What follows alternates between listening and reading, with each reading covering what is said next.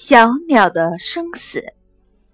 从前，在威尼斯的一座高山顶上，住着一位年老的智者。至于他有多么的老，为什么会有那么多的智慧，没有一个人知道。人们只是盛传他能回答任何人的任何问题。有个调皮捣蛋的小男孩，并不以此为然。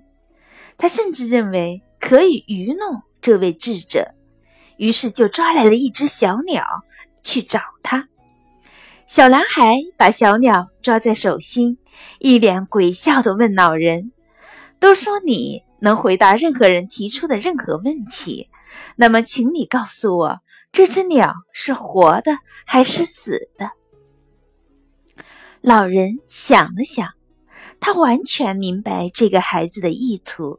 便毫不迟疑地说：“孩子啊，如果我说这鸟是活的，你就会马上捏死它；如果我说它是死的呢，你就会让放手让它飞走。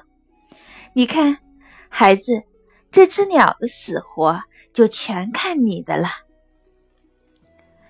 智者给我们这样的启示。每个人的前途与命运，就像握在手里的小鸟一样，成败与哀乐完全掌握在自己的手中。